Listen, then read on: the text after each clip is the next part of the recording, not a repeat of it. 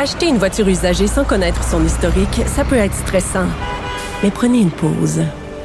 Et procurez-vous un rapport d'historique de véhicule Carfax Canada pour vous éviter du stress inutile. Carfax Canada. Achetez l'esprit tranquille. La Banque Q est reconnue pour faire valoir vos avoirs sans vous les prendre. Mais quand vous pensez à votre premier compte bancaire, tu sais, dans le temps à l'école, vous faisiez vos dépôts avec vos scènes dans la petite enveloppe. Hmm, C'était bien beau. Mais avec le temps, ce vieux compte-là vous a coûté des milliers de dollars en frais, puis vous ne faites pas une scène d'intérêt. Avec la banque Q, vous obtenez des intérêts élevés et aucun frais sur vos services bancaires courants. Autrement dit, ça fait pas mal plus de scènes dans votre enveloppe, ça. Banque Q, faites valoir vos avoirs. Visitez banqueq.ca pour en savoir plus.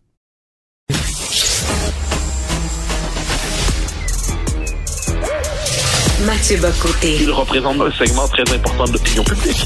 Richard Martineau. Tu vis sur quelle planète? La rencontre. Je regarde ça et là, je me dis, mais c'est de la comédie. C'est hallucinant. La rencontre. Bocoté. Martineau. Euh, Mathieu, euh, tu écris un texte intitulé Quand les Québécois recommencent à prendre au sérieux le camp du oui. Euh, Est-ce que c'est PSPP que les Québécois aiment ou c'est son option? Oh, moi, je pense que c'est une question plus fondamentale. Euh, Quelquefois, la politique, seul- jamais par un seul facteur. Euh, Il y a la personnalité d'un chef, ça compte évidemment. Il y a la, tendance lourde du débat, il y a la faiblesse des adversaires, il y a aussi les tendances lourdes de l'histoire d'un peuple, donc c'est comme ça. Et qu'est-ce qui se passe en ce moment? Moi, ça me frappe, en fait, c'est c'est un moment passionnant. Première chose, moi, puis on en parle toi et moi depuis des années, la question nationale se recomposait sous nos yeux depuis longtemps elle se recomposait de manière assez singulière. C'est-à-dire, on pourrait dire qu'il y a les trois âges de l'État de, de d'indépendance depuis 1960.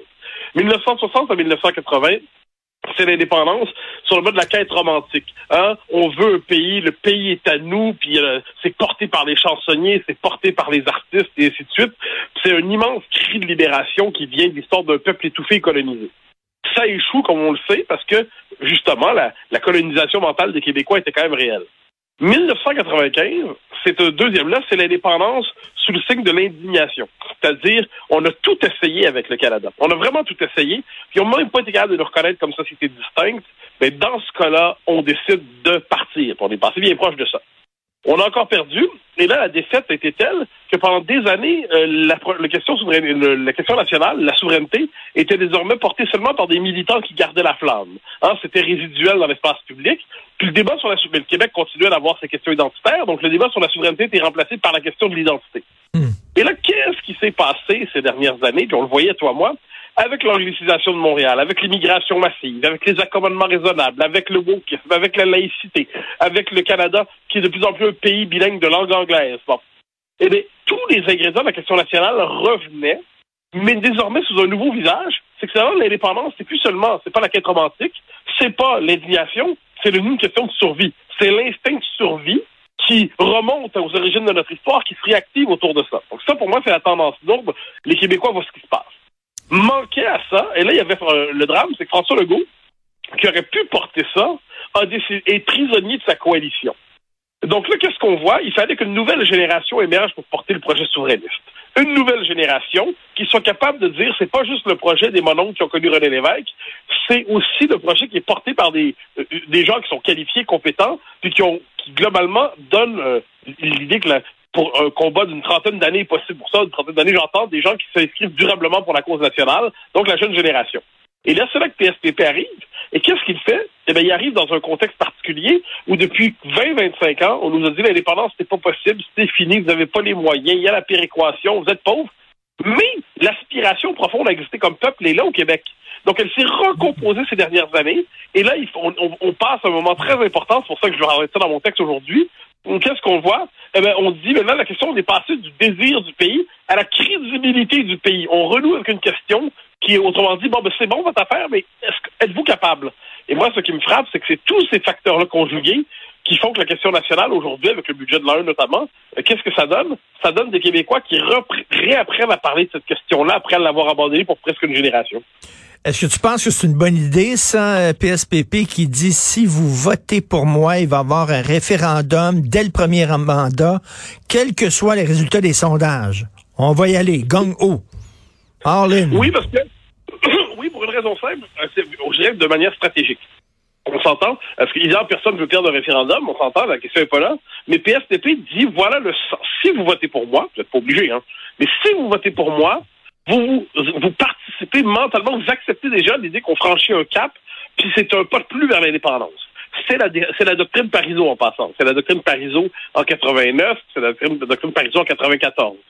Donc l'idée, évidemment, c'est de dire, ben, si on a, si on se fait élire, le, le Parti québécois se fait élire, on suppose qu'il y a une dynamique avec lui. On suppose que le débat a évolué entre-temps. Et puis, il y a aussi cette idée, puis ça, je pense, c'est là où c'est important, c'est que les Québécois doivent s'habituer ou être habitués euh, à, l'idée qu'il y a un, prochain rendez-vous qui est devant eux. L'indépendance, c'est pas quelque chose qu'on a raté euh, il y a 25 ans. L'indépendance, c'est devant nous. il y a un prochain rendez-vous avec l'histoire qui s'en vient. Mais pour ça, je dirais qu'il faut les préparer mentalement, politiquement, euh, à leur dire, ben voyez, là, l'horizon est là. Donc, préparez-vous parce qu'on fonce. Et ça, je crois que c'est de bonnes stratégies dans les circonstances. Je, je n'y vois pas un, cri suicidaire du genre on va essayer, même si on euh, même si on est certain de perdre. Je vois cette idée qu'il faut envoyer le signal aux Québécois que quelque chose s'en vient il faut s'y préparer. En fait, il mise sur euh, PSPP, euh, Paul Saint-Pierre Plamondon dit euh, jusqu'à maintenant, mon côté honnête, mon côté franc, mon côté voici mes principes, je m'en cache pas, ça a marché, ça a fonctionné, ça m'a servi, donc on va continuer dans cette lancée-là. Oui, oui, oui, je, le vois comme ça aussi. C'est-à-dire, même, tu sais, chaque politicien a son style. Dire, René Lévesque, c'est un torturé, mais qui connectait aux profondeurs de notre peuple. Euh, il y avait quelque chose de ça aussi chez Lucien Bouchard, mais pas en version torturée. Euh, Jacques Parizeau, c'était autre chose. Monsieur Parizeau, c'était on va foncer, puis Monsieur Parizeau, le cadre, comme on dit en Québécois, il connectait pas avec la fibre profonde des Québécois. Puis ça le rendait malheureux quelquefois. Mais en échange, ça lui donnait une énergie incroyable pour foncer quand les Québécois sont plutôt attentifs. Donc là, la question est de savoir est-ce qu'on est dans un moment où il faut attendre que les circonstances viennent de l'extérieur, ou est-ce qu'on est dans un moment où il faut prendre l'initiative quand on est indépendantiste? Et moi, ce que je note, encore une fois, ça me frappe, hein, je ne sais pas si c'est pour la même chose pour toi, mais des tonnes de gens qui ne, ne prenaient plus cette idée au sérieux recommencent à en parler. Ils recommencent à se dire que ça se pourrait que ça arrive. Avec toujours cette toile de fond, cette arrière-fond, c'est la situation identitaire est telle que si on réussit pas notre coup dans les prochaines années, il se pourrait qu'on ne réussisse jamais. Et ça, je pense que beaucoup de Québécois se le disent en ce moment. C'est plus simplement une question d'une plus grande liberté, d'indépendance, ou seulement d'être mal chez soi. C'est la, la question d'exister. Est-ce qu'on va survivre comme peuple? Et ça, je pense que c'est la vraie question traverse le fond de notre vie politique aujourd'hui. Bon, là, on a fait l'exercice monétaire. Regardez, c'est faisable au point de vue financier, au point de vue économique. Bon, check. Euh, maintenant, il faut qu'il parle au cœur des gens. Il faut qu'elle aille chercher par l'émotion. Euh, il y a un côté un peu intellectuel, peut-être un, peu froid. Paul Saint-Pierre Plamondon, est-ce que tu penses qu'il va être capable de faire ça? Ben, il n'y a, pas la psychologie de René Lévesque. On s'entend. René Lévesque, c'était... Euh, c'est comme je dis, c'était les entrailles du peuple québécois. C'est Lucien Bouchard, c'est ça, ces discours qui étaient époustouflants. PSPP, pour l'instant, nous une approche plus rationnelle, on pourrait dire plus scandinave. Euh, c'est pas, on, on, sait qu'il est affectif, on l'a vu déjà pleurer à la télévision, tout ça, bon. Mais son, son style, pour l'instant, est davantage un style, euh, je dirais, euh, pas, froid, mais je dirais très rationnel plutôt qu'existentiel. Ensuite, ensuite, je me permets de raconter l'anecdote parce que ça m'avait marqué. Moi, je l'avais interviewé. Euh, c'était pendant la pandémie d'ailleurs. Puis j'ai posé la question. Euh, moi, je, suis un indépendantiste enragé, on, on le sait. Je dis, mais est-ce que vous envisagez la possibilité que les Québécois disent non à l'indépendance? Euh, envisagez-vous la possibilité? Parce que lui, il disait, il faut la faire, il faut la faire. Et envisagez-vous la possibilité que ça marche pas? Et je me rappelle de l'avoir vu les yeux pleins d'eau à ce moment-là. C'est la première fois que je l'ai vu comme ça. En disant ça, ça voudrait. Puis de mémoire, il disait ça voudrait dire que c'est un peuple. Notre peuple est assez, assez, assez battu, est assez digne et est, est en droit d'avoir un pays à lui. Donc on voyait que lui-même pouvait être très affectif. Est-ce que ça peut être une forme de côté affectif contagieux? C'est possible. C'est pas son style de leadership pour l'instant, mais c'est possible. Euh, en terminant, les chiffres, hein, les sondages démontrent que l'option souverainiste, elle est encore très présente chez les jeunes. Euh, toi et moi, on a beaucoup aimé le dernier film de Denis Arcand, euh, Testament, sauf que Denis Arcand montre justement les souverainistes en étant tous des vieux qui avaient un pied dans la tombe. Là-dessus, il s'était trompé quand même.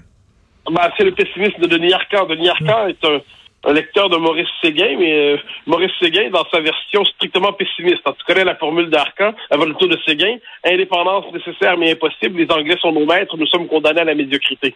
Et il y a cette idée chez Arcan que fondamentalement les Québécois sont condamnés à la médiocrité.